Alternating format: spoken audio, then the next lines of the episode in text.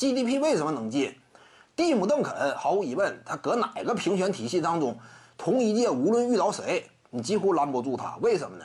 蒂姆·邓肯是历史前十级别第一大前锋，而且历史前十这些位呢，跟他同一时代的这个人也不多呀。所以呢，你跟人说同一年评选呢，能不能遇着那么横的？几乎遇不着啊。你就算遇着呢，两个名额你也得给蒂姆·邓肯一个嘛。所以邓肯这种属于啥呢？甭管遇着谁，我也能往里进，这是邓肯的底气。至于说 GDP 组合当中另外两个，为什么他们能进名人堂呢？托尼·帕克如果说啊，仅仅凭借 NBA 赛场成绩的话，他其实呢也够。但如果说啊，他是以国际委员会推荐的身份，因为他确实是国际球员嘛，那就绝对过硬了。就是国际委员会推荐的话，那就稳稳当当，都不用等。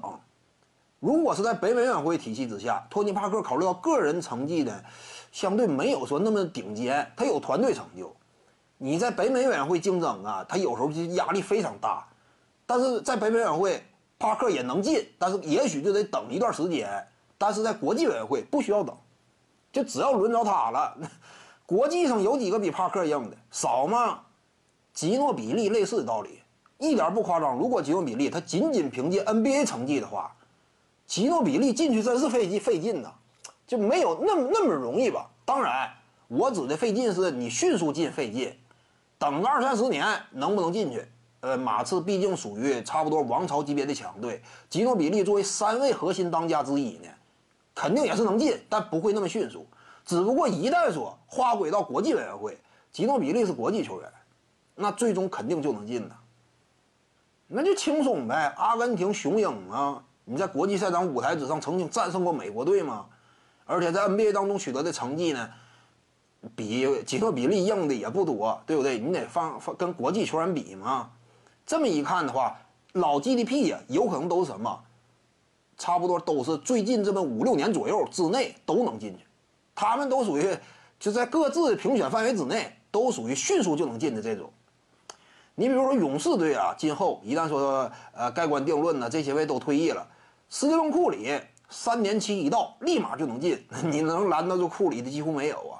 詹姆斯能拦住，但问题是，就算詹姆斯跟库里同时评选，他俩也是携手进，就不可能说，呃，就把库里给顶掉，那也是不能的。